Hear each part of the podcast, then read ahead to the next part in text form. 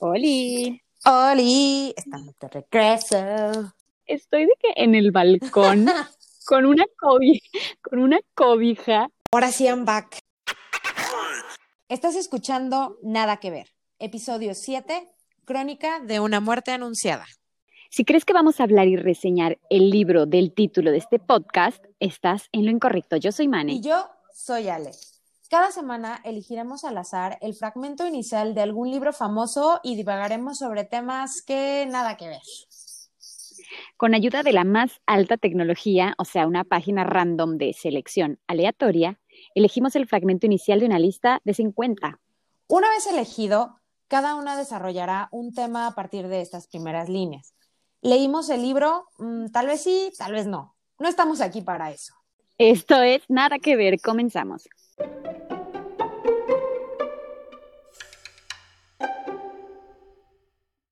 Las líneas que desatan los temas del día de hoy son, el día en que lo iban a matar, Santiago Nazar se levantó a las 5.30 de la mañana para esperar el buque en el que llegaba el obispo. La novela fue publicada en el 81, es de Gabriel García Márquez, como todos saben, y es una narración de una extraña historia de amor entre Ángela Vicario y Bayardo San Román y Santiago Nazar, que es el chivo expiatorio. Básicamente ese señor. para eso nos sirvió, para eso nos gustaba y para eso nos sirvió. Este. y eh, bueno, nada más voy a dar un dato cultural que, o sea, que bueno, al hacer este recordatorio de, de esta novela, eh, la, la, novela está inspirada en un crimen real, o sea, sí existió ese crimen y a partir de eso, pues se le ocurrió la novela a Gabriel García Márquez. Ay, qué loco, yo no sabía que estaba inspirada, que estaba basada en hechos reales. Está basada en hechos reales. Sí, eh, en un Sucre o no sé, en un departamento de, de Colombia, él encontró la Ajá. noticia y dijo, ay, mira, qué buena historia. Y ya, bueno, todo lo, o sea, no es, no, no está basado en el hecho, pero el, el, crimen en sí, este, sí existió y fue lo que detonó la creatividad del Gabo para crear esta, esta novela. Mira, uh -huh. pues muy bien. Y pues bueno, antes de perdernos en nuestro amor incontrolable por el Gabo, sí. yo creo que mejor vamos a lo que nos truje, Mane, y hablamos de cosas que nada que ver, que nada que ver con la novela. Exactamente, luego metemos esta novela en otra para platicar del Gabo. bueno, eh, a mí lo que más me llamó la atención es la parte primera de que el tipo se levanta a las cinco y media de la mañana. Es algo muy complicado, ¿eh? eso sí. Sí, sí, sí, sí, pero entonces yo dije, ¿el tipo habrá leído el Club de las 5 a.m.? Porque el Club de las 5 a.m. es un libro uh -huh. que es, es, medio de superación personal, la verdad. Sí. O sea, es como, como una cosa muy extraña que te dice que básicamente si te levantas a las 5 de la mañana, eh, tu vida va a ser un éxito. Vas a, vas a triunfar. Únete sí. a los optimistas. Exactamente. Entonces, yo eh, no quiero hablar de libros de superación personal porque es un género que me da bastante ñañara. Igual hay, hay gente que le sirve, ¿eh? hay gente que le sirve mucho. Este, siento que yo no debería como tenerle tanta, tanto rechazo, uh -huh. pero, pero bueno, eh, si, si, perdón, si escuchan perros es porque estoy de vacaciones.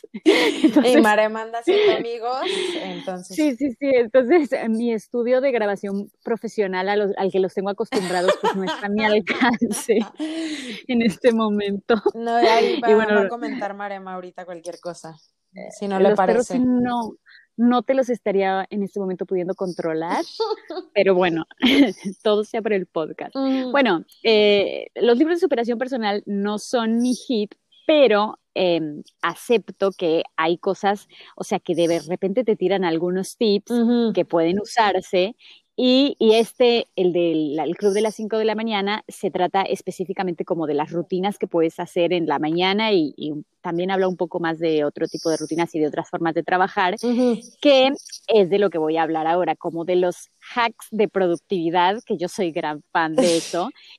y que, eh, bueno, leí el libro So You Don't Have to.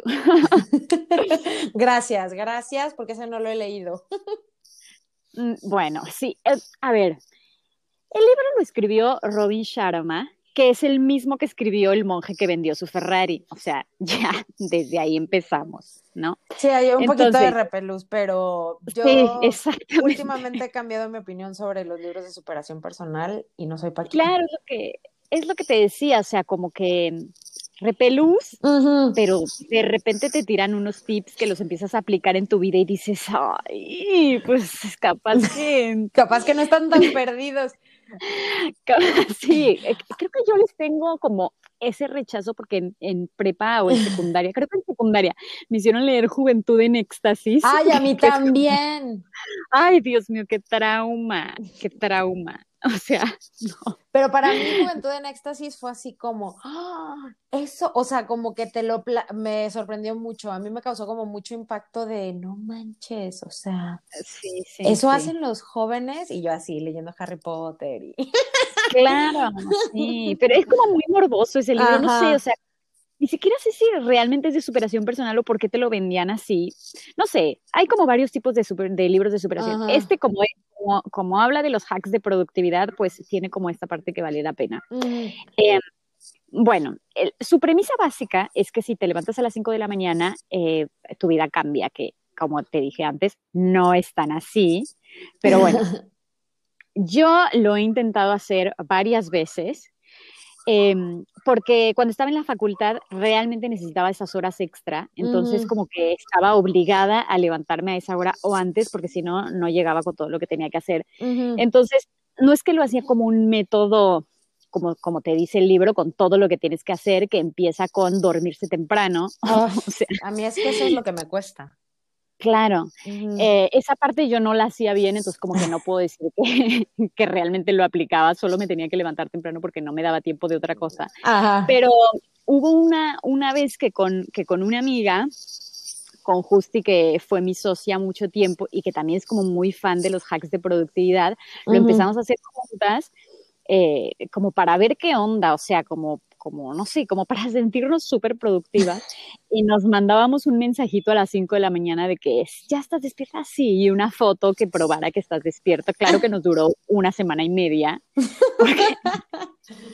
es realmente muy difícil. O sea, a mí lo que más me cuesta es eso de que te tienes que acostar temprano, porque te tienes que acostar como a las 9 de la noche. O sea, para ser persona. Sí, para ser persona a las cinco y media de la mañana, sí, a las nueve tienes que ya estar de que a mimir. Sí, sí, sí. Y el libro te recomienda no solo que, o sea, obviamente que te que te acuestes temprano, pero también, por ejemplo, tienes que dejar el celular tres horas antes de, irte a dormir. O sea, jamás. Ay, no. Yo tampoco puedo. Mis inventadas. No, no, no. Pero eh, más allá de, si decides o no eh, torturarte con ese madrugón, o sea, como que cuando superas esa parte de que capaz que no vas a ser CEO de Apple, que es como el tipo de gente que, es, que realmente se levanta a esa hora, básicamente todos los CEOs de todas las empresas que valen la pena se levantan a esa hora.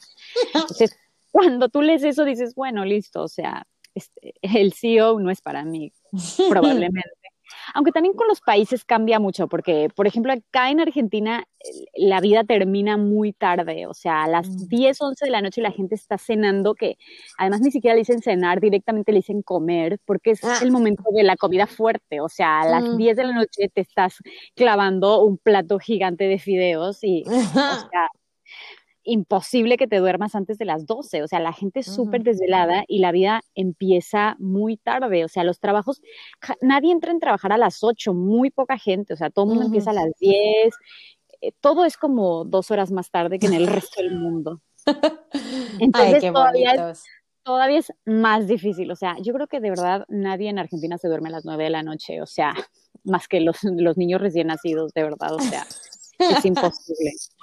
Pero bueno, más allá de la parte de madrugar, tiene una cosa que, que esa yo sí ampliamente la recomiendo, que es despertarte una hora antes de la hora que tú normalmente te tendrías que despertar para llegar a donde tienes que llegar o, o, o en su defecto en pandemia conectarte a un Zoom laboral. Eh, y es como una hora que es para ti, que la tienes que dividir en tres partes y es el, la estrategia se llama el 20-20-20, que son 20 minutos para hacer algún tipo de ejercicio, ni bien te levantas. Después, 20 minutos para reflexionar, meditar, pensar o como le quieras llamar, o sea, ahí como alinear tus chakras. Y 20 minutos para el crecimiento, que esos son los que más me gustan a mí. O sea, son 20 minutos que tienes que dedicarle a tu crecer como persona. Puede ser eh, leyendo algo que, te haga bien o puede ser, no sé, si, si, si para ti el crecimiento es estar más informado, pues te pones a leer blogs que te interesen sobre mm. cosas que te importan. O sea, lo que para ti signifique crecimiento, que para cada quien es algo distinto, esos 20 minutos se lo vas a dedicar a eso. Y recién que terminaste esas tres partes, es como que creas un entorno eh, desde hormonal, porque en teoría hiciste ejercicio mental y, y como en el alma, que te prepara para tener un mejor día. Eso yo sí lo he hecho. La verdad que, eh, o sea, lo hago no tan seguido como yo quisiera, pero sí te ayuda un montón como para empezar el día desde, desde otro lugar. Entonces, esa, ese tip de la rutina 20-20-20 está padre. Sí, está súper padre. Yo, bueno, ya tengo un rato, yo creo que ya seis meses. ¡Ay! ¡Qué fuerte, mané! Ah, que estoy eh, levantándome temprano. Bueno, no, a ver, levantándome temprano serán tres meses, pero haciendo ejercicio ya un rato y fíjate que sí, hacerlo en la mañana, o sea, me despierto, hago ejercicio, que es como media hora, eh, y me pongo un timer. Ese es el que luego a veces se me, porque me pierdo en la red social a veces, o que no sé, cosas del trabajo, pero eh, leer, o sea, cualquier cosa, porque pues a mí me gusta mucho leer y este, y eso, ¿no? Me pongo 15 minutos y ya suena mi alarma y luego, o sea, me encanta, a mí me encanta tomar café entonces, como que me hago mi café, me lo tomo con calma, eh, como, ¿sabes? Ese momento. Y la verdad es que sí me ha ayudado como mucho para mantener mi, mi salud mental. Claro, sí, pues lo haces bastante, o sea, capaz no tan 20, 20, 20, pero sí como dedicarle una parte de, de, o sea, una, un espacio de tu mañana antes de que hagas cualquier otra cosa a, a como fomentarte esas tres cosas y se me hace súper bien, súper recomendado.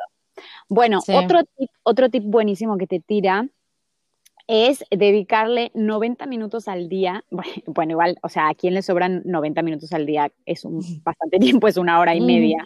Como que tienes que hacerle un hueco a eso, pero al final no es tanto porque claro que de 90 minutos se te van en redes sociales, por lo menos a mí. Claro. Em, dedicar 90 minutos al día durante 90 días a una actividad y planearlo y ver como el resultado de eso. Eso yo no lo, no, no lo he hecho, pero de verdad que lo quiero implementar porque se me hace, o sea, como hasta, hasta dónde llegaré, cuál es el límite. o sea, pero son 90 minutos diarios durante 90 días. Sí, incluye fines de semana y todo, o sea, como que dices, bueno, le voy a dedicar 90 minutos diarios durante 90 días a, no sé, aprender a tocar guitarra y como que mm. te sorprenderías de hasta dónde llegaste después de los 90 días. Lo que pasa es que ser constante es una de las cosas más difíciles eh, de la vida, básicamente. Entonces, claro. Em, como que, como que acá te pone un, un número muy redondo, pero tengo muchísimas ganas de hacerlo. Sí me parece que 90 minutos es como mucho, pero por, por, el, por lo mismo siento que después de 90 días creo que sí ves una diferencia de, lo, de, la, de la actividad que elegiste, sea macramé o sea, eh, no sé, nadar en la bañera. Porque no están cerradas las, las albercas. Sí, o sea, cualquier cosa a la que le dediques 90 minutos durante 90 días, creo que la mejora debe ser súper, súper buena y creo que, o sea, me dan muchísimas ganas de hacerlo. Lo voy a, lo, voy a elegir una cosa, te la voy a contar y, después de que pasen los tres meses te digo hasta, hasta dónde llegué. Sí, ah, igual hay que hacerlo, o sea, a mí también me gustaría, no sé. Sí, sí, estaría bueno. Como no, escribir o... Claro. Ah, o correr un maratón. No, o sea, puede ser, no sé, tomar fotos, o sea, hay que pensarla bien, porque tiene que ser algo que te interese mucho, porque 90 minutos de tu día es bastante. pero mm, lo quiero pensar y, probarlo. A mí todos estos challenges a mí me encantan, o sea, he hecho varios y me gustan un montón. Em, bueno, también tiene otro tip, este también lo he hecho, em, no es solamente de él, pero, pero que está bueno que cuando tienes como mucho trabajo durante el día, dices, bueno, voy a trabajar durante 60 minutos y descansar 10, trabajo 60 y descanso 10, trabajo 60 y descanso 10. Mm. Y al final los 60 minutos de trabajo se terminan pasando súper rápido y los 10 minutos de descanso los aprovechas súper bien y no estás ahí. Es que yo procrastino muchísimo. Entonces, cuando, cuando me quiero dar cuenta, ya pasaron 40 minutos yo scrolleando en Instagram. Entonces, este, este ratio te ayuda mucho porque 60 minutos es mucho tiempo, entonces avanzas mucho en el trabajo. Y 10 minutos en realidad es muy poco, entonces pierdes muy, poco tiempo. Pero como, como sabes que solamente tienes esos 10 minutos, como que los aprovechas muchísimo y, y está bueno. Es una buena recomendación. Sí, sobre todo para o sea, creo que cuando eres Godín, como yo comprenderé, o sea, como que sí los tiempos, pues te los marca mucho como, como vas, ¿no? O ese sentido de la responsabilidad. Claro. Pero cuando eres este emprendedor o self-employed o lo que tú quieras, este creo que sí, ese, ese tip está además. Sí, sí. O que no tienes nadie que te esté pidiendo cuentas. Claro. Digo, ahora con la, con la pandemia y el trabajo en casa, no sé cómo no sé cómo los, los empleadores estén controlando. ¿qué, me puedes contar sobre eso? ¿Qué me puedes contar? Este, pues seguimos intentando porque nadie estaba preparado para esto. Claro. Sí, está, creo que es muy complicado el, el pasarte a, a, esa parte virtual y de confianza hacia el empleado. Y creo que ya es una como mucho más, eh, pues esa relación de confianza, pero pues hay gente que creo que sí está abusando mucho. Sí. Y otros que, que están abusando de los dos lados, ¿no? O sea, que ya no tienen vida, o sea, están todo el día ahí en, en, la computadora y se desconectan a las 11, 12 de la noche, se duermen, se despiertan y se vuelven a conectar. Y también creo que eso a ver, tampoco es sano. Claro, aquí en Argentina acaban de sacar una ley del teletrabajo que no había.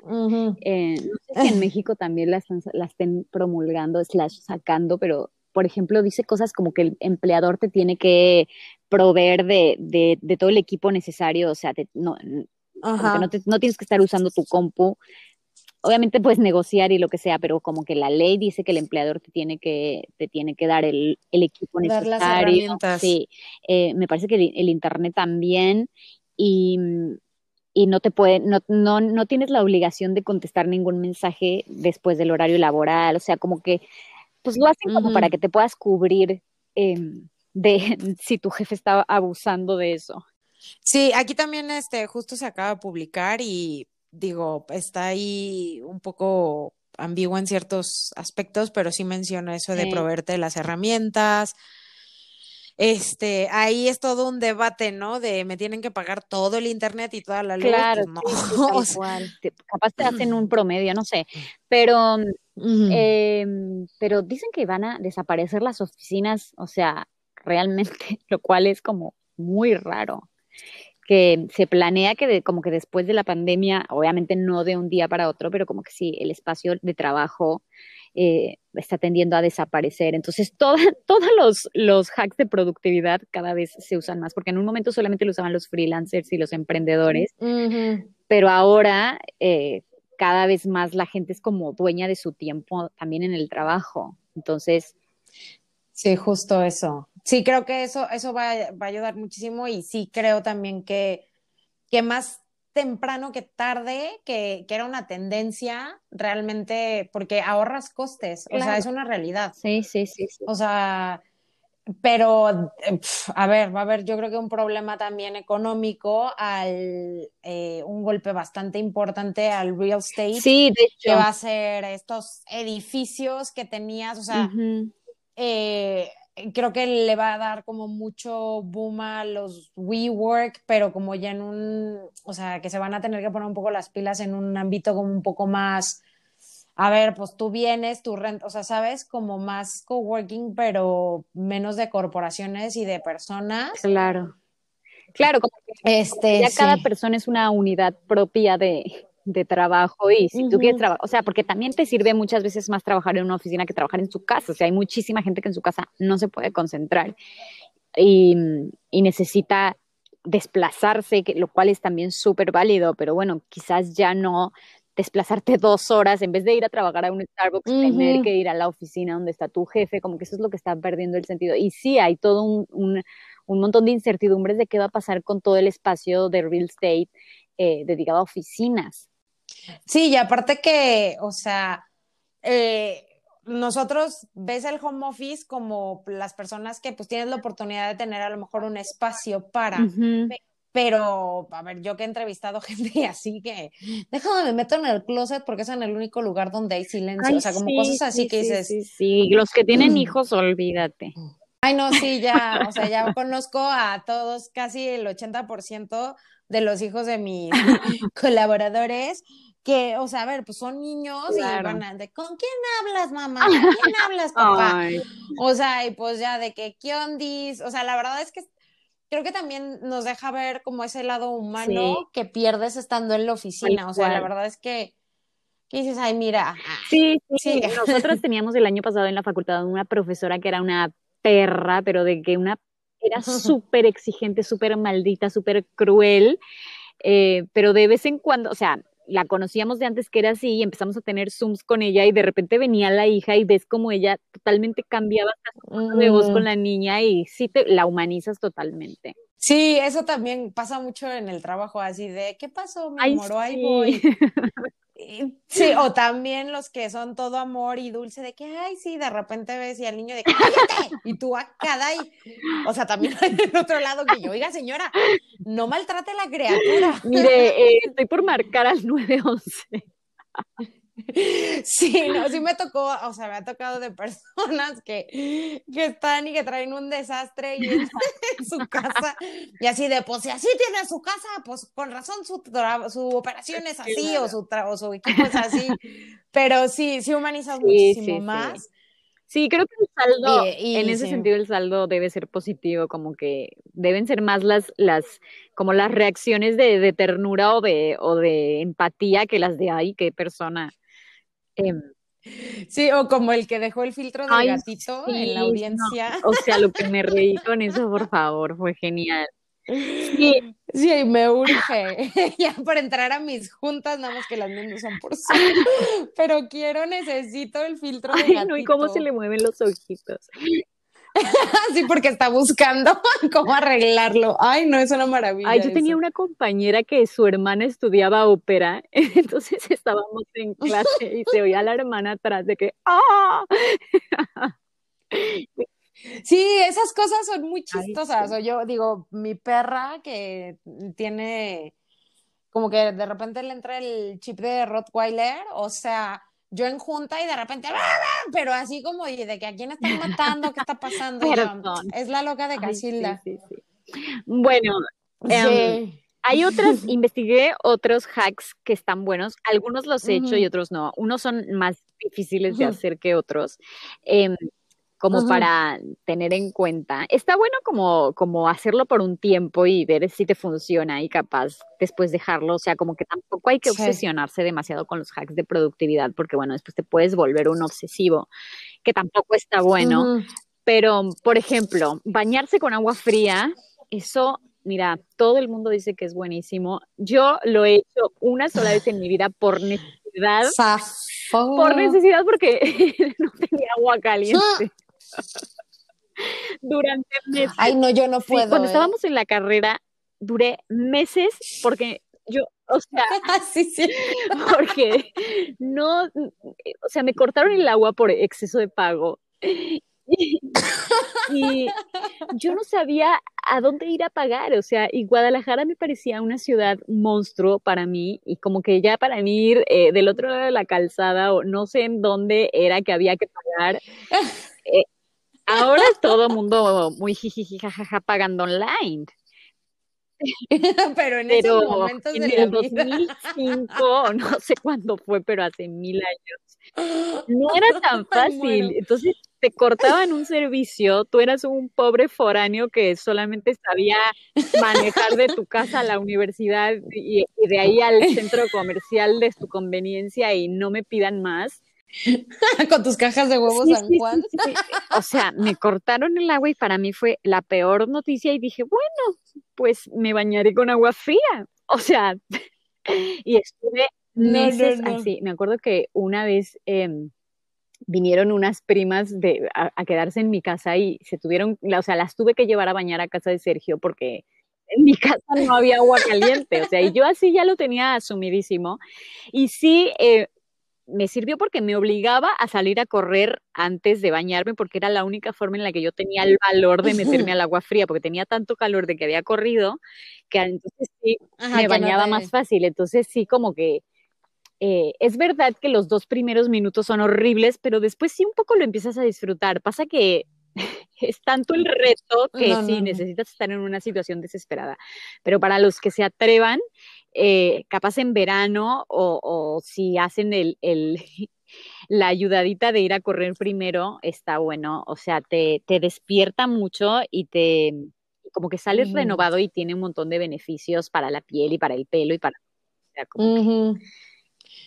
Yo tengo una tía que no sé si hasta la fecha se sigue bañando con agua fría, eh, porque ella, a ver, no está muy grande, pero ya, ya no es lo mismo los tres mosqueteros que 20 años después. Pero ella se bañaba con agua fría y yo decía, Santo Cristo, y así, no en, no en así de a 40 grados, o sea, en, en el rancho que podías estar a cero grados. Ay, no se bañaba con agua fría y justo por eso, porque te arrugas menos y tiene muchos beneficios para la sí, Sí, sí, sí, Pero bueno, eh, ahí se los dejo al costo.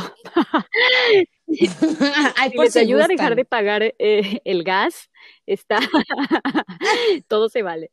Bueno, em, también hacer afirmaciones, eso está súper de moda ahora, que bueno, básicamente es como autorrepetirte varias veces que, que, eres lo máximo y en teoría terminas creyéndolo. Esto yo no lo he hecho, pero sí la semana pasada me regalaron un cuaderno de afirmaciones que eso como que está súper de moda. Eh, son como unos cuadernitos muy lindos de, muchito, de muchos tipos de diseños en donde como que el mismo cuaderno te va guiando y te va diciendo como eh, generosidad, eh, ¿con quién vas a ser generoso hoy?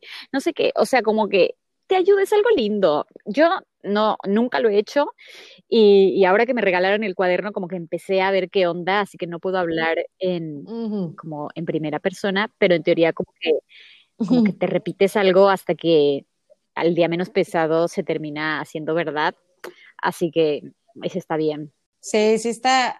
Yo tengo un poco de... Mm, o sea, como que sí creo que, que, es algo que ayuda y la verdad es que hay gente que es súper, súper positiva y en medida de que creo que lo adaptes a tu personalidad, ayuda un montón. Sí. Pero bueno, la verdad es que sí te sientes un poco ridículo repitiendo que soy ella, soy inteligente, pero bueno, yo me dije muchísimo tiempo, soy delgada, soy delgada, soy delgada, y hasta que me cerré la boca. Y bueno, pero por, un, por algún momento se empieza.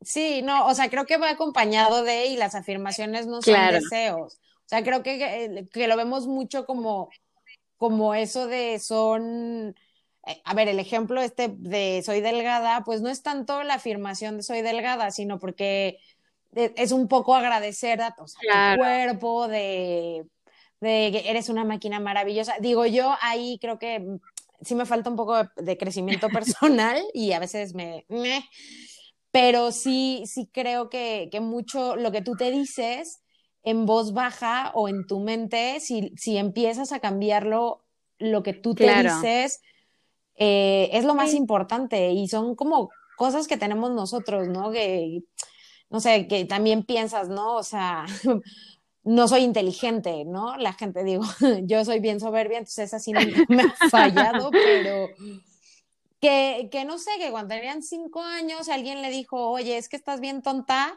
y se lo compraron y, y, la verdad es que no, o sea, tampoco, pues no soy Einstein, pero puedo y, creo que sí tiene que ser un trabajo de, pues, repetírtelo, de fake it claro, como que, make it. Como que te lo repites tanto que en algún momento de verdad terminas creyéndotelo y algo en tu cerebro hace un clic que, que, que todo conspira para que no es que se, no es que se haga realidad, porque como dices, no es un deseo, pero como que es una creencia sobre ti misma que te ayuda a ser más positivo en la vida y demás. Bueno, después está eh, anotar las intenciones del día. Este es como para focalizar, o sea, como antes de hacer cualquier cosa, decir como, a ver, el día de hoy, ¿cuál es mi, mi mayor misión? Puede ser algo laboral o puede ser, eh, no sé, hablarle a mi mamá, o sea, como que a qué le quisieras dedicar ese día. Entonces eso te ayuda un montón como a no sentir que perdiste el día y, que fue un día como cualquier otro, mm. porque no hay nada peor que de repente te des cuenta que ya estás en noviembre y no hiciste nada. O sea, como que para no sentir que se te van los días como agua, porque eh, se van como agua, em, como que es literal cinco minutos en que pienses qué es todo lo que tengo que hacer hoy y como, como darle a cada cosa el valor que tiene y decir, el día de hoy lo quiero dedicar a tal cosa. Eso eh, ayuda un montón como a, como a focalizar. Em, y, la última que está, a mí me encanta, son las morning pages o, o five minute journal, que básicamente son fancy names mm. para, para, en cuanto te levantas, escribir lo que sea, o sea, escribir como terapia. Entonces, las morning pages de mm. lo que se tratan es de que tú te, despiertas y escribes, pero de que diarrea mental, o sea, lo que te ocurra, tienes que llenar tres páginas y, eso te baja un montón los pensamientos, o sea, como que al principio no sabes qué escribir y entonces empiezas escribiendo como, bueno, no sé qué escribir. Claro, claro. Hola. Pero como el mismo hecho de, estar moviendo la mano y pasando al papel tus, tus intenciones, terminas realmente queriendo escribir un montón de cosas y te das cuenta de que adentro tienes un montón de cosas que antes, capaz que, o sea, que si no te hubieras puesto a escribir no las habrías bajado y eso te ayuda un montón como a, conocerte. No es que es escribir un diario, pero es como, como un, sí, como un fluido mental que lo pasas directamente al papel, que el Five Minute Journal igual, pero es como por tiempo, como durante cinco minutos. Yo el que hacía era los morning pages, que son tres páginas, y me tardaba mucho más que cinco minutos. Entonces yo no sé cuánto. No, sí, es un montón, o sea, me tardaba como media hora, yo creo que era un montón. No sé si media hora, pero le tenía que dedicar como su tiempo justo, que no eran cinco minutos. Y eh, es como un, una cosa muy, si te gusta escribir, eh, es buenísimo y, Ay, ese sí, se me hace que me va a gustar. lo de las morning pages sale de un, de un libro que se llama El Camino del Artista, que tiene como un montón, si mm. quieren otro día, otro día que pueda, que sepa dónde meterlo, hablaré de él, porque es, ese no es que es de superación mm. personal, pero es como una guía de cómo ser más creativo y sí tiene un montón de, de, tips que están buenos. Otros medio que no tanto, o sea, como que son medio fantasmagóricos, pero este de las morning pages sí es un, sí es un hábito que, que, que está súper padre y que, y que te, como, es como un cable a tierra, o sea, y ahí cuando estás escribiendo como ese esfuerzo por escribir, te das cuenta de un montón de cosas y justamente puedes hacer como varias combinaciones. Primero te bañas con agua fría, no, mentira. No, o sea, puedes hacer las, las morning pages y después las intenciones del día te salen solas porque ya estás como tan conectado con, con, con lo que quieres hacer y para qué quieres ese día y tal que ya.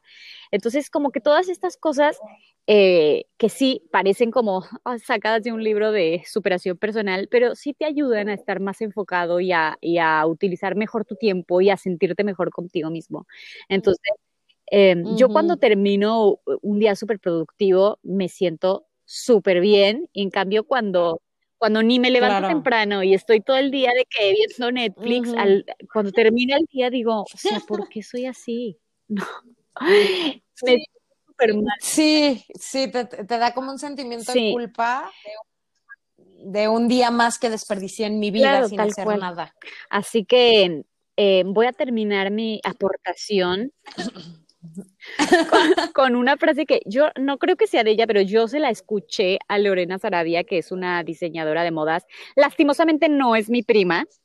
Te iba a decir, ay, aquí ya familiares. No, no es mi prima. Nepotismo. Ah. No, no, es súper buena diseñadora y no tiene nada que ver conmigo, pero, pero bueno, a ella le escuché decir que la suerte existe, porque ella le va súper bien eh, en su marca, y dice, la, fuerte, la suerte existe, pero empiezan a repartirla a las 7 de la mañana. O sea, como que... O sea, sí, o sea, como que sí. qué padre que tengas una marca que está buenísima y que todo el mundo diga qué suerte que te fue bien. Y ella diga como sí, o sea, una parte seguramente sí es suerte, pero la verdad es que yo me levanto todos los días a las 7 de la mañana y por eso tengo suerte. Ah, está bueno. Entonces, digo, yo no digo que todas nos tenemos que levantar a las 5 de la mañana para ser exitosos, pero sí como tener una rutina eh, mañanera que te llene y que, y que, te haga trabajar mejor el resto del día. Yo de los libros de superación personal, eh, algo que sí les tenía como mucho repelús, yo no sé si sea la edad, ya que estoy más mayor, eh, pues uno también madura y le da oportunidad a cosas diferentes y se te quita un poco el esnovismo de quién eres eh, en la juventud. Pero eh, esos precisamente que te dan como estos hacks de, de productividad, de, o sea, como que bajan a la acción, me he dado cuenta que me, me gustan. Eh, el, que leí este de Marie Forleo, que, que es, una, es una gringa que, ha tenido muchísimo éxito como emprendedora. Eh, justo es así, también te pone hacks y también habla mucho del tema del tiempo. Y una frase que tiene que me gustó mucho que es, bueno, create before you consume. Y es como uno de sus, eh, como lineamientos para tener éxito en la vida, que es que, que o sea, que, que, intentes, pues antes de consumir, crear. Y, y, de esto del celular habla mucho, ¿no? De que nos perdemos en las redes sociales y que dices, no tengo tiempo, pero ves tu screen time. Sí, sí, sí, mm, sí, tal cual. Pues sí tienes el tiempo. Entonces, este, pues sí, estuvo muy interesante. Yo no, yo sabía que existía ese libro, Mané, pero este creo que igual y me lo he hecho o si no hay una app y todo eh o sea el tipo está muy a la vanguardia. Está muy ay sí oye se usa mucho. Y también voy a seguir a, tu prima la esta Lorena Sarabia eh, pero sí yo creo que, que eso ahorita sobre todo en tiempos de pandemia no hay que tenerle, decir yo estas cosas de superación personal, ¿no? Que yo era la primera en decirlo. Yo decía, yo leo todo desde el TV Notas hasta este, hasta Prus, todo lo que quepa en medio, menos superación personal. Y mira, M aquí consumiendo. bueno, no hay que negar nada en esta vida. Pues bueno, a mí esa primera frase me suena como una premonición. Eh, se me hace como que se levantó esa hora, como porque ya sabía que le iban a dar cuello. Y eh, justo eh, mi tema o de lo que te voy a platicar es de pues las premoniciones, ¿no? Ya. Y, y, bueno, te voy a platicar de algunas premoniciones famosas. ¡Ay, qué nervios! ¡Qué nervios! Sí, a mí, bueno, como sabemos los fenómenos paranormales, a mí me parecen una cosa muy padre, una premonición, este, pues bueno, es tal cual la capacidad psíquica de conocer o ver el futuro, ¿no? Una premonición, pues puedes tener un sueño premonitorio que pues yo soñé que pasaba tal cosa, ¿no? Sí. Muchas premoniciones eh, sí están como muy enfocadas a la muerte y es un fenómeno como paranormal que está como muy alrededor de, la muerte. De hecho, hay un documental en Netflix que, empecé a ver que, explora en cuatro o cinco capítulos los fenómenos paranormales alrededor de la muerte. Está buenísimo. Ay, ¿cómo se llama? ahora verás, ahorita te digo, se me olvidó el nombre. Pero este, es que haz de cuenta que tiene un episodio que es de de justo las near death experiences que es toda esta gente que estaba clínicamente muerto y vio este pues el cielo pues más que la luz ajá. los lázaros eh, que de hecho hay justo una persona que se muere, o sea, es una señora que está embarazada y tuvo la premonición de que se iba a morir. Ajá. Ay, Dios mío. Ella, o sea, platica y dice, no, pues yo es que soñé y tenía este sentimiento que no podía explicar que me iba a morir, o sea, que iban a ser mi hijo y yo iba a morir. Y este te explica como que sentía que, por ejemplo, vio una fuente y la fuente de repente empezó a tener sangre y ella sintió como la sangre salía de su cuerpo y de hecho se muere, o sea, está clínicamente muerta, pero pues fue porque se desangró. ¿What? Ajá, y luego, pues, de estas personas que se mueren y ven el más allá, sí, eh, los estudios que han hecho es que hay, sí hay un cierto como común denominador, ¿no? Y la ciencia ha tratado de explicar que unos dicen, no, pues es que es falta de oxígeno en el cerebro, ¿no? Entonces eso crea una alucinación. Pero eh, la falta de oxígeno en el cerebro crea una reacción en el cuerpo totalmente contraria a la que tienen estas personas, porque aparte tienen cero actividad cerebral.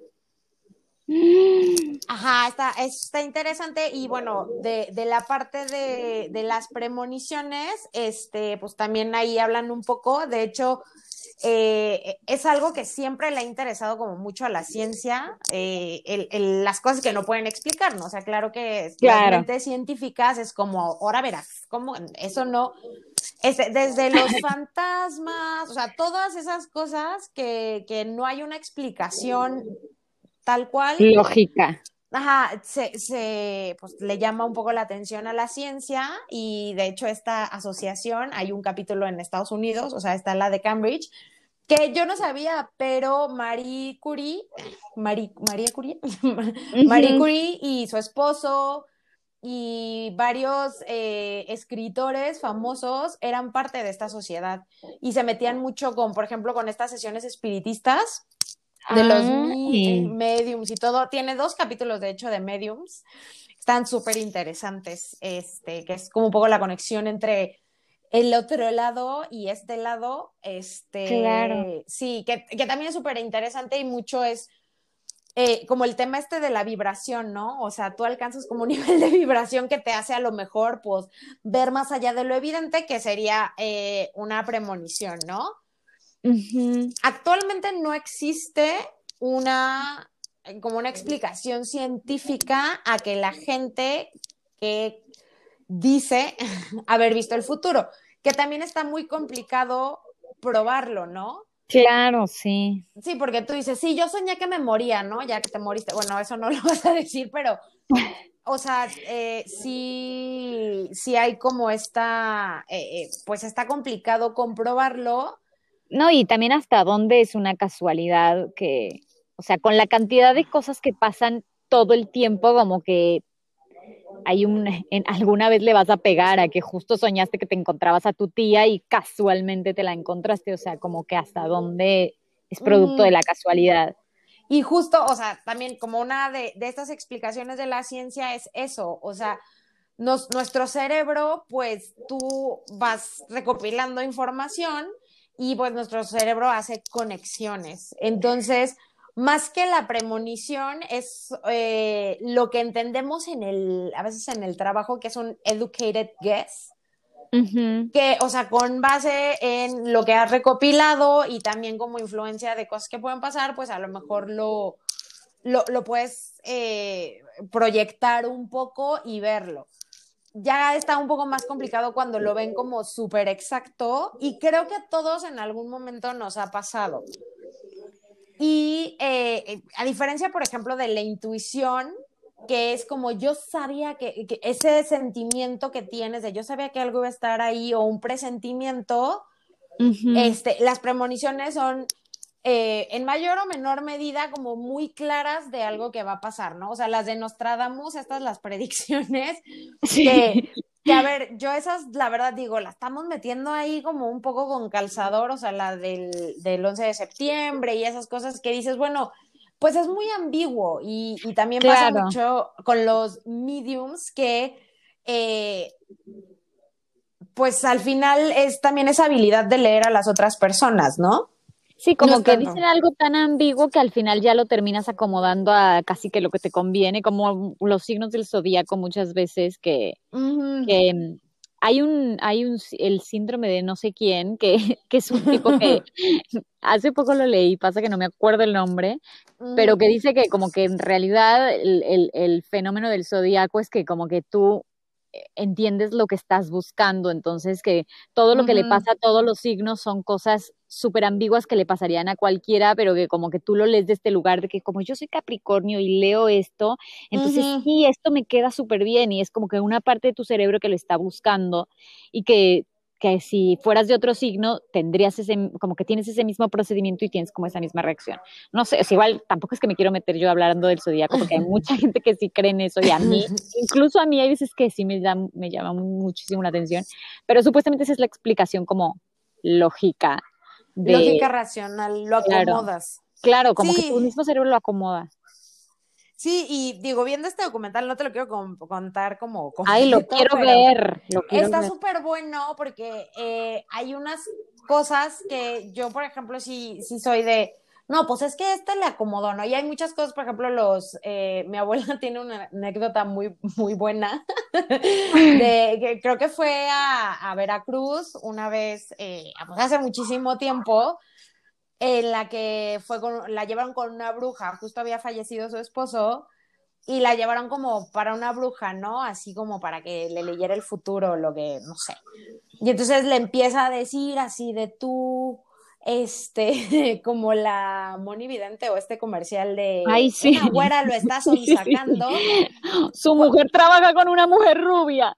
Así, tal cual. Y entonces mi abuela empezó de sí, sí.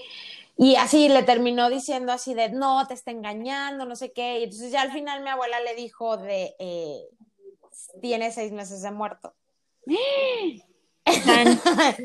sí, eh, digo, porque mi abuela es cero creyente de esas cosas, entonces, eh, pero luego ves, por ejemplo, hay una medium de estas que sacan aquí, que, o sea, da información súper específica pero en plan así cañón y un güey que empieza como a investigar un poco porque se muere su papá de una forma muy repentina, entonces él necesita como ese, eh, pues, ese sentimiento de si hay vida después de la muerte y mi papá no desapareció, o sea, él tenía como ese conflicto de, y que creo que cuando tienes una muerte muy cercana, lo primero que, que necesitas tú para encontrar a lo mejor paz es decir, eh, valió la pena, no que se haya muerto, pero y también creo que mucha gente es como esta energía, esta persona tan maravillosa, tan, o sea, cómo desapareció, ¿no? Claro. Que está también esta parte de los 31 gramos cuando, cuando morimos. Y este, y él le daba este, como pistas a sus muertitos, así de mañana viene la medium. Si, si pónganse listos, eh, si, o sea, si eres tú el que está comunicándose, eh, dile que algo de mi pelo. Y tiene la sesión y termina y la otra de, ay, no sé, me está diciendo que tu pelo está horrible o así. Oh my God. Ajá, entonces sí, o sea, creo que, pues no sé, también como todo este tema de, que la energía no se crea ni se destruye. Sí, sí, este, pues sí. No, es que, que es, terrible, es creer o reventar, o sea. Sí, no, es, es, está como cañón y, y, hay, bueno, hay mucha gente que te vende la premonición así como yo veo el futuro y tenemos, y creo que pues el futuro también eh, puede tener cambios y pueden como medio ver, pero eh, hay, es muy común los sueños de premoniciones, ¿no? Que tú sueñas algo y después pasa. Y que tienes como muy grabado el, el hecho de, de, que lo soñaste. Y a, a, mí me pasó, no sé si te acuerdas. Ay, sí, obvio. Es una de, de mis anécdotas de presumir. La he contado 18 mil veces. Cada que están hablando de cosas raras, saco, saco mi anécdota del hotel de Uruguay. Sí, que justo, o sea, soñé tal cual lo que pasó. Y aparte, o sea, mi prueba fehaciente es que yo le platiqué a Sergio, nuestro amigo, de, tuve un sueño rarísimo, estábamos en un lugar así que parecía como una cabaña, yo estaba viendo todo como desde arriba, como de la esquina, y tu hermana estaba trapeando. Ay, no, qué raro, qué raro. Y pasó, pasó, se alinearon. ¿Y pasó? se alinearon los astros y pasó tal cual. Y pasó justo en una cabaña, en un hotel en Uruguay, que la hermana de Sergio estaba trapeando porque tuvimos ahí un pequeño mishap de que luego les contaremos, pero estaba trapeando y yo me desperté y estaba en la litera de arriba. Claro. O sea, digo, no, no vi el futuro, o sea, me hubiera gustado más ver eh, invierte en GameStop. Claro. Pero no. Algo tan inútil como que la hermana de Sergio estaba trapeando, pero bueno, la premonición es premonición. Sí, o sea, yo veo más allá de lo evidente y eh, digo, tomando en cuenta esta anécdota de, de premonición, este, pues te voy a platicar unas premoniciones extrañas y, pero de famosos, o sea, de personas famosas. El primero es de Abraham Lincoln, el, señor que abolió lo que viene siendo la esclavitud, este, en 1865. En ese año, Lincoln tuvo un sueño premonitorio. En, ese sueño, él entraba a, la habitación oriental de la Casa Blanca, donde veía un cadáver amortajado y custodiado por varios soldados. La atmósfera era solemne y sombría. Y que uno de los, o sea, que uno de los soldados le preguntó, que quién era el muerto y este eh, otro soldado le contestó el presidente fue asesinado. Ok. Pocos días después del sueño, el 14 de abril de 1865, por si no sabían, Lincoln fue a una obra de teatro en Washington, D.C., en el Teatro Ford, y ahí el hombre recibió, bueno, Lincoln recibió un tiro en la nuca por parte de John Wilkes Booth, quien se oponía a su política liberal. Y pues murió al día siguiente. Pero qué fuerte, ¿no? Que él soñó eso. Pero soñó, o sea, su propia muerte. Sí, o sea, hace cuenta que él sueña que entró a, allá a, la oficina oriental, que sabrá Dios cuál está, o sea, yo no he ido a la Casa Blanca, pero bueno, en una oficina de la Casa Blanca estaba un muerto y estaba rodeado por soldados y le preguntó así de, oiga, ¿quién se murió? Y que le contestaron, el presidente fue asesinado. Oh my God. Digo, también puede ser que pues era presidente y, tenía... altas chances de que lo asesinen, pero bueno. Sí, o sea, estadísticamente y también por sus políticas, eh, pues tenía altas posibilidades de ser asesinado, pero bueno, este es, está, está chistosón. Sí. Y hay otra, otra, esta es un misterio misterioso que a mí se me hace pues interesante este, una gitana en China le dijo a una señora que se llama María, bueno, se llamaba porque ya no, ya, no, ya se murió, María Gurdin, le dijo, cuídate del agua oscura porque vas a morir ahogada. La familia de esta señora había huido de Rusia, de la revolución bolchevique, a China. Y eh, antes de que terminara de, su, pues, no sé, sesión con la, con la vidente, le dijo que su segunda hija, Natalia Zaharenko, sería famosa mundialmente. María no murió así, pero su hija falleció ahogada en 1981 a los 43 años de edad. Era una bella actriz admirada en el mundo y su nombre es Natalie Wood. ¡No! ¡No! Eso está buenísimo. Oh my God. Sí, y para los que no saben, o sea, Natalie Wood, pues era una, una actriz que hasta la fecha su muerte es un, misterio. misterio. Sí. Ella, ella salió con su esposo en un, en un yate y iba, de hecho, iba con ellos Christopher Walker, que ese igual también lo ubican. Así el de, oigan, yo estaba, sí, él estaba ahí. Y inexplicablemente, este, pues ella, pues, pues apareció ahogada. O sea, realmente no saben qué fue lo que pasó. Hay muchas teorías de que el esposo la empujó, pero también de que ella se suicidó, o sea, como que, de hecho creo que hace poco se reabrió el caso porque no sé si salieron nuevas evidencias o qué, pero, pero sí, no, es uno de los de los misterios de sin resolver de Hollywood. Sí, hay, yo me acuerdo que hace muchísimo tiempo vi como un documental, creo que hay un documental de la muerte de Natalie Wood. Sí. Y está, está interesantón, pero está súper fuerte. Yo no, sabía que, que había. Fuerte. Y bueno, hay otro también que es de Whitney Houston, que bueno, es, es una cantante que también falleció. Ahí pues se le pasaron las sustancias, ¿no? lo que viene siendo la sustancia y se, se ahogó. Eh, pero que dicen que durante la última semana de su vida Whitney hablaba constantemente de su fe y sus creencias religiosas y que le decía a sus amigas, voy a ver a Jesús, quiero ver a Jesús. Y que les dijo en febrero eso a unas amigas en el 2012 y eh, pues eso fue pocos días antes de morir. Que ella como que a lo mejor sentía como, ah, ya la, ya la sentía como más cercana. Digo, esa creo que sí es un poco un stretch, porque pues también con el nivel de drogas que manejaba, pues yo creo que también decía, voy a ver a Jesús, pero porque estaba en drogas. Ya no sabía si iba o venía la pobre. Sí, exactamente, o sea, entonces ahí esa, pues ahí una estrellita. La de Natalie Wood está como muy impresionante. No, sí está tremendo eso.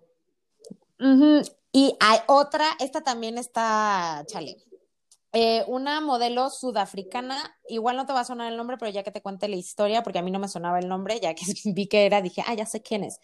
Eh, Riva Steenkamp, eh, pues era una modelo, estaba guapa y en algún momento este, de su vida debió presentir algo oscuro, pues este, al parecer plasmó una visión en un lienzo.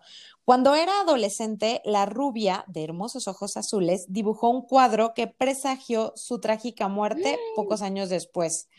En la pintura aparecía un hombre armado con una pistola, un ángel y una escalera al cielo. Dios. El, el 14 de febrero del 2013, o sea, así el día de San Valentín, fue a pasar la noche a casa de su novio, el famoso atleta paralímpico Oscar Pistorius. ¡No!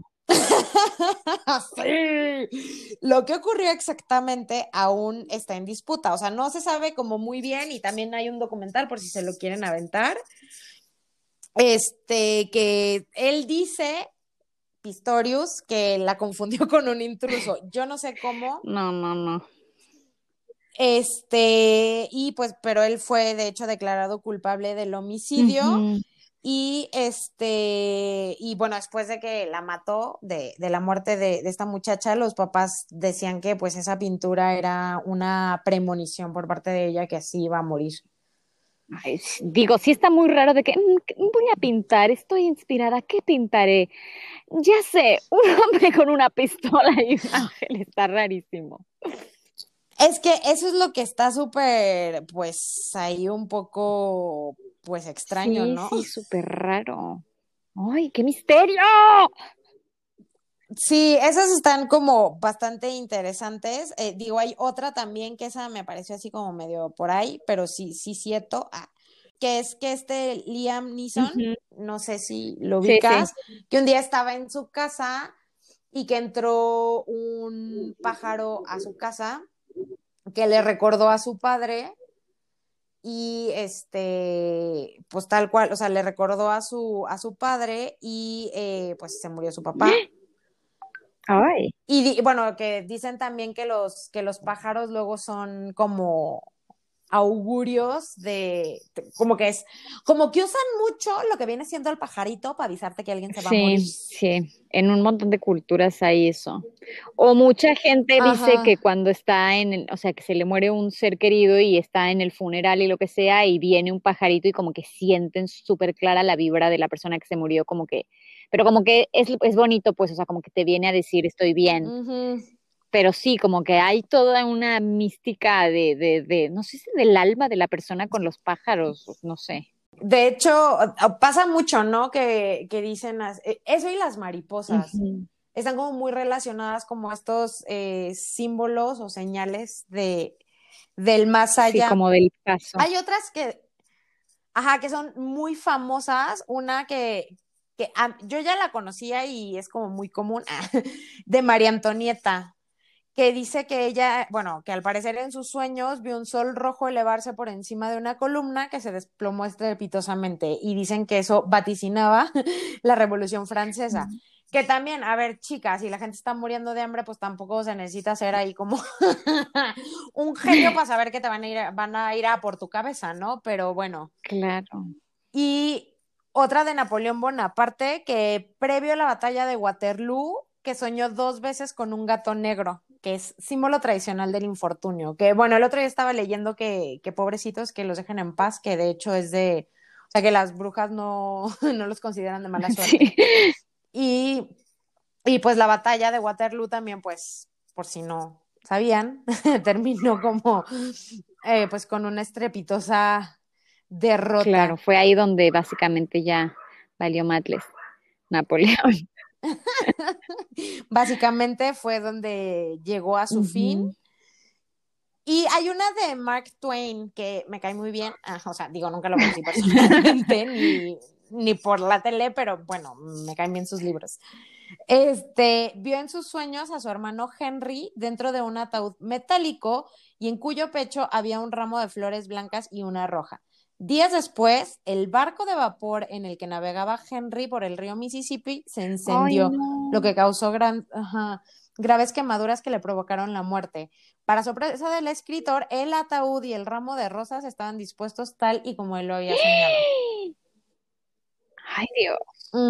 No, es muy fuerte este tema. Como que no sé ni qué comentar. Ya estoy, estoy em, patidifusa.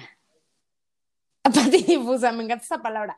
La verdad, a mí me interesa como mucho esos, esos temas y creo que sí hay una parte en la que puedes eh, como tener un contacto más allá de, de, la dimensión en la que estamos y también, por ejemplo, digo, muchísimos físicos, gran parte de los fenómenos paranormales son lo que motivan a estas investigaciones científicas, ¿no? Eh, el tema de las dimensiones, pues es también un poco este, este sentido de, de, pues de explicar, ¿no? Esas cosas que, que son inexplicables. Eh, esto de, pues viste el futuro tal cual como iba a pasar eh, pues no hay una, pues una base científica y no hay forma de probarlo. Claro, pero eso motiva a que sigan investigando. Digamos que el ser humano avanza a punta de guerra y de fantasmas. Eh, sí, exactamente. Y de, o sea, todas estas, ah, bueno, a mí me interesan y, me gusta ver documentales de, asesinatos y, luego también de, de fantasmas pero este, también como todas estas señales del más allá, o sea, me parece algo súper... Sí, te da como una especie de... Como interesante. como, como entre una eh, ansiedad y emoción y muchísima intriga todo al mismo tiempo. Ajá, y que te digan, eh, de hecho, en este documental que estoy viendo, que, que es una maravilla, eh, justo una de las que está en una experiencia cercana a la muerte, además de esta que ve que se va a morir, o sea, antes de tener, una de ellas eh, hace cuenta que estaba en Chile nadando, bueno, no estaba nadando, estaba rapeleando, no, eh, en los kayaks estos, en los rápidos, estaba ahí pues ella, ya sabes, haciendo deporte extremo y tuvo un accidente y terminó como volteado su kayak y ella como abajo, se rompió pues todos los huesos, estuvo, ajá, estuvo no sé cuánto tiempo eh, como muerta. Y bueno, ella te, ella explica eh, esto, es, eventos recurrentes que es que sienten como una paz superior a, o sea, como este, ella lo describía como un abrazo, así como tranquilizador, y eh, tienen un aumento de los sentidos, o sea, ella decía que iba como en un como en un lugar con muchos colores, con muchas flores, que olía como muy rico y así y pero que tenía como mucha paz y muy, mucha tranquilidad, que eso va contrario a cuando no tienes oxígeno en el cerebro. O sea, cuando tú empiezas a no tener oxígeno, tu cuerpo entra pues en overdrive, o sea, de, ¿sabes? Voy a morir, ayuda. Y, y que ve a unos seres, entes, espíritus, lo que sea, y que este, eh, justo fue como el tiempo que ella estuvo muerta y que le dijeron que su hijo se iba a morir. Y el hijo en ese momento tenía nueve años y eh, a los 18 se murió así repentinamente el hijo. Mira, ¿para qué me regresaban nada más para ver esto? Ajá, está súper fuerte. Y ella es médico. Ella es eh, cirujana de, mm, mm, de espina dorsal. Y que dice que sí, como que cambió muchísimo su perspectiva de la vida y tal.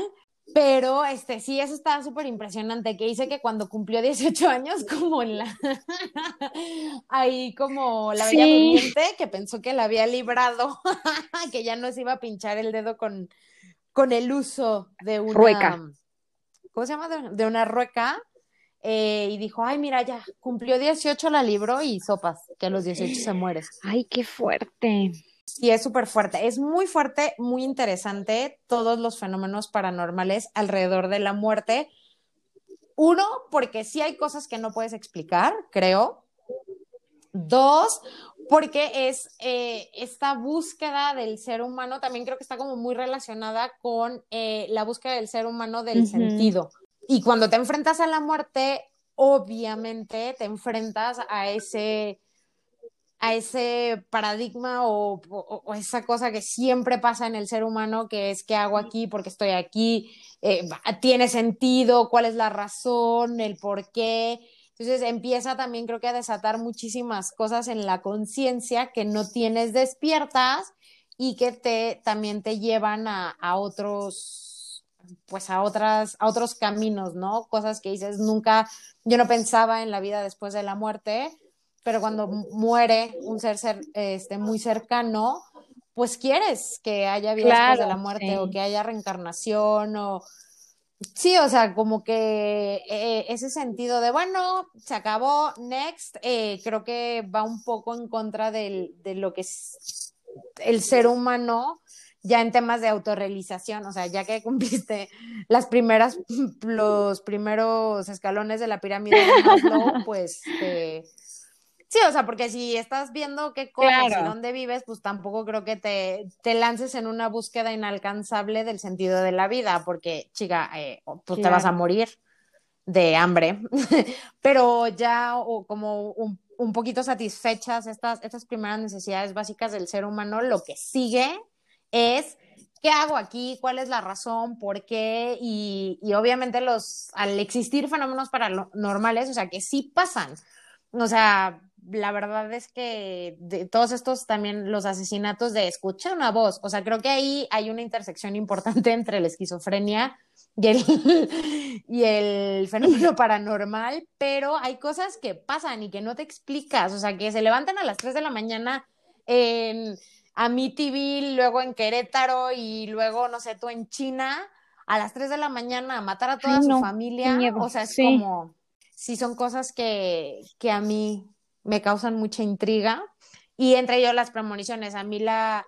Y, también creo que también el ser humano, el, el, poder controlar el futuro es algo que nos, nos, apasiona porque el miedo a lo desconocido, pues es una de las cosas que más ansiedad te causan. Entonces, por eso tienen tanto éxito las videntes, eh, sean reales, no reales, sean un fraude eh, yo creo que los hay fraudes, o sea, que ellas se saben que son un fraude y están haciendo dinero de la gente, que me parece espantoso, pero las hay otras que, creo que están convencidos de, tener ese don y que, lo hacen, ¿no? Y pues ya habrá unos que tal vez sí o tal vez no, porque eso, pues ni hay pruebas de que sí ni de que no, pero pues tú siempre quieres, ¿no? O sea, saber eh, hazme la carta astral y aunque no seas creyente, o sea, no sé si te pasa el típico de, ay, no sé quién es bruja y lee el tarot y tú, ay, yo no creo en esas cosas, pero que me lo lea. Sí, es que yo soy la típica que me pasa eso, o sea, como que tengo todo el, todo el rigor de que no, esto es un engaño que mi propio cerebro está haciendo, pero por favor dímelo, o sea, Pero dime, me voy así, ¿tendré éxito en el amor? Y aparte casi siempre son las mismas preguntas, o sea, yo creo que cuando le pregunten así de, pues, no sé, algo que el, del futuro de, eh, porque también les preguntarán, ¿a dónde invierto? Ah, sí, y hay gente que no hace ningún movimiento sin consultarlo. Sí, de hecho, bueno, a ver, esta no es una persona real, pero estoy leyendo un libro de, de Vargas Llosa, creo que es el último, que uno de los protagonistas, justo una de sus personas más cercanas, es una vidente, o sea, bueno, que tiene como, y que todas sus decisiones las toma, eh, pues consultándolas con ella. Estaba padre, estaba buenillo el libro, digo, el último que había leído era de cinco, cinco esquinas, cinco, cuatro, whatever, las esquinas, y está muy bueno, excelente servicio, muy recomendable, pero bueno, eh, pues si ustedes tienen una premonición o ven, eh, ven más allá de lo evidente, eh, pues ahí platíquenos o díganos. me interesa mucho si saben de alguno. Ve este documental, está, está buenísimo. a ver, hay una parte de los mediums que como que no me terminó de, de comprar. Sí, pues es que hay mucha charlatanería ahí. Sí, y hay, bueno, yo no sabía, pero hay una cosa que se llama ectoplasma, que no, sé, tiene que ver con la sangre, no sé. Ajá, de hecho fue un nombre que le dieron científico porque en las sesiones espiritistas eh, salía como un líquido, no líquido, o sea, como un plasma del medium y se y, y, hacía como representaciones físicas, bueno, no son representaciones, sino como se hacía presente los espíritus a través del ectoplasma. Entonces no sabían cómo se llamaba y le pusieron ectoplasma. Entonces, eh, ahí específicamente el de, son, se llaman mediums físicas, que son las que, de esas sesiones espiritistas muy, eh, muy de esta ah. Mary Shelley, que se juntaban. De hecho, en una como de estas juntitas que tenían, fue donde se le ocurrió Frankenstein, al parecer este, pero que tenían estas sesiones espiritistas y que hay como muchas fotos de, de eso, que como que algo le está saliendo al, al, a la persona, se supone que es ectoplasma. Y hay, ajá, actualmente hay una medium física como muy famosa al parecer, pero tiene como su campamento de, de medium, eso está muy chistoso. Y ahí te explican y tú vas a tu retiro para pues volverte un mejor medium, ¿no? Este, pero que mediums físicos hay como muy pocos. Y de que entran en trance y tal. Está interesante, ese no, no me compró mucho, el de las experiencias cercanas a la muerte está impresionante porque aparte son muchas historias y sí, o sea, como que convergen en, en, en cosas muy específicas, no en cómo es el lugar al que llegan, pero sí eh, el sentimiento, el tipo de, de, de descripción que tienen, eh, y que ven como ciertos seres, o sea, pues ven algunos de que vi a mi abuelito o vi a mi papá, así, y el del sentimiento de regresar, que como que los jalan de ombligo, eso me dio mucha risa, pero como que es ese, como que sí se, sienten el pull de, no, mano, tú vas para de regreso, ¿no? Y este, y también el de mensajes de personas que han muerto, ese la verdad es, es muy impresionante. Y siempre alguien que ha perdido a una persona cercana te va a decir que le ha pasado algo tipo así. En mayor o menor medida. O sea, de, no sé, a, a, justo le estaba platicando a una tía y mi tía me dijo que cuando, cuando falleció su padre, eh, justo tuvo un momento en el que la perrita donde ella vivía, este, ladró tal cual como cuando oh. estaba su papá. Y ella sintió así como, es mi papá, ya regresó. O sea, como racionalmente, pero también ese sentimiento de que sabes que esa persona es parte de estos como, y que, que hay personas que, que huelen a, a, la, a la persona. O sea, que estás así de repente o sienten la presencia de la persona que, que eso es, es como muy, es difícil de explicar, pero sí, o sea, tú sabes cuando está alguien, ¿no? y más si es una persona cercana, cómo huele, entonces sí, eso, Eso y eso creo que es muy pues bonito ese capítulo porque en, su te da como esperanza de que como somos todos energía que cuando pierdes a una persona pues no la pierdes realmente porque la energía se queda, o sea, es como que súper bonito eso. Sí, a mí ese ese episodio en lo particular me pareció como muy bonito porque pues es este son no es como eh, llegó a jalarme los pies, ¿no? O sea, son como estos mensajes de las personas que queremos de estoy bien y estoy contigo. Entonces, Ay, qué lindo. Muy precioso. Pues bueno, Mané, eso fue. Me encantó, me encantó. No soy muy fan de todo eso. Hay veces que sí me, me asusto, pero me encanta. Vamos al sorteo. Sí, por favor. El número es 44. Entonces, es oh, El Señor de los Anillos de J.R.R. Tolkien. Venimos en una buena racha de, de, haber leído los libros. Este yo sí lo leí. Eh, yo ese no y chale. Los, los, las películas, híjole, y mira que me gusta el, toda la literatura fantástica. Es pesado, es pesado. Pero. Siento que si ya pasó tu, tu, temprana pubertad y no lo leíste ni, ni te enganchaste con este, con esta locura, ya no, no sucederá. Sí, creo que sí son más pesadones. A lo mejor en algún momento lo intentaré, pero yo creo que también fue mi misma deteniéndome porque ya iba a ser yo demasiado geek. Depende, depende. yo lo leí mucho más chica porque mi mamá me acuerdo que me dijo, si lees esta trilogía te regalo un anillo y yo, bueno. Pero a ti, ¿y si te regalaron el anillo? Sí, me regalaron el anillo, pero creo que fue, solo leí, ahí estaba muy chica y leí como el primer libro y, y después la retomé cuando, mm. cuando empezaron a salir las películas y todo el show.